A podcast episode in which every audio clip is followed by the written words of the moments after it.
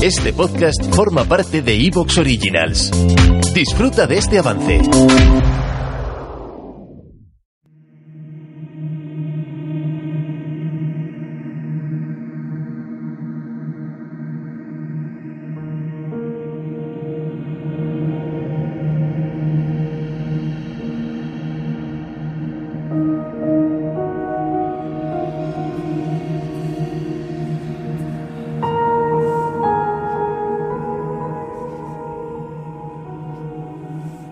La fuerza mágica del coco es precisamente su desdibujo.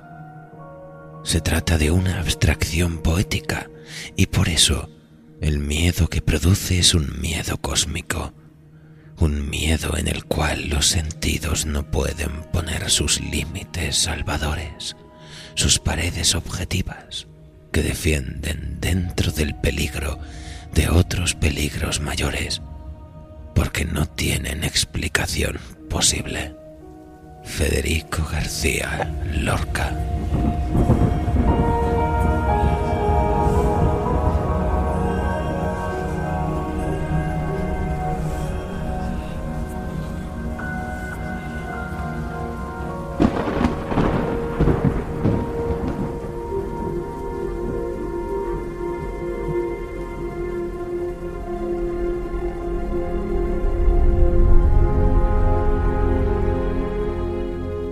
Cuando pensamos en el concepto de mitología, tendemos a irnos lejos de lo cotidiano.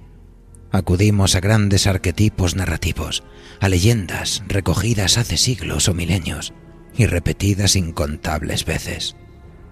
Visualizamos grandes piezas de la historia del arte europeo que toman a dioses todopoderosos y bellezas sobrehumanas como excusa para llevar el óleo a límites no descubiertos. Rechazamos lo familiar para buscar leyendas lejanas que han llegado de la imprenta a la ópera e incluso a los grandes clásicos de la ficción contemporánea. Y por el camino perdemos de vista la mitología más cercana, la primera que descubrimos, la que nos lleva de la mano a abrir la puerta de la ficción con miedo y entusiasmo a partes iguales. Antes de llegar a entender conceptos como el viaje del héroe o la redención de los villanos, vienen las ideas más simples, el deber, la normalidad, la justicia o el terror. El monstruo que vendrá por nosotros si no nos portamos como debemos. Puede que a muchos kilómetros de aquí Ceto quiera comerse Andrómeda si Perseo no logra salvarla, pero si tú no te comes la cena que tienes delante, vendrá el tragaldabas y se te cenará a ti.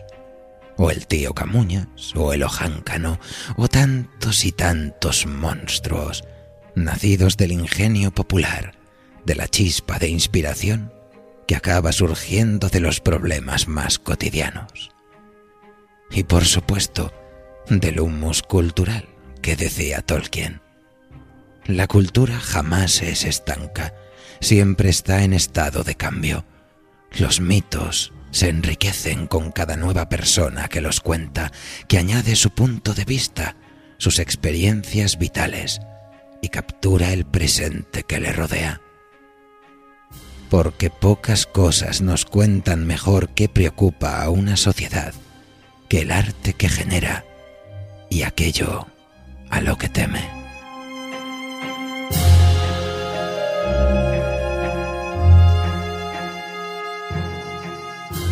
Esta noche ofreceremos una pequeña catalogación, como no podía ser de otro modo, por miedos.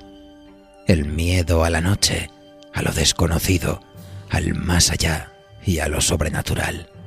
El miedo a lo perverso, a la crueldad y la maldad, al criminal, al acecho, el miedo al hambre y a la pobreza, al secuestro y a la desesperación y la necesidad. Entendiendo estos miedos tras cada asusta niños, volveremos una y otra vez sobre la misma idea, la valoración de la cultura que nos rodea y las vías por las que se expresa, trascendiendo el tiempo y el espacio gracias a la narrativa oral. Según avanza la historia, los monstruos sobreviven generación tras generación, recorriendo terrenos inexplorados gracias a la inmigración y mutando en nuevas versiones a través del intercambio cultural.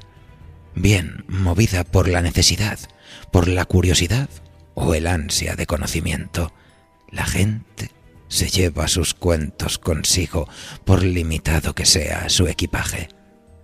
La mitología se comparte y haya puntos en común con la encontrada en nuevas destinaciones. Inevitablemente, acaba creando nuevos mitos.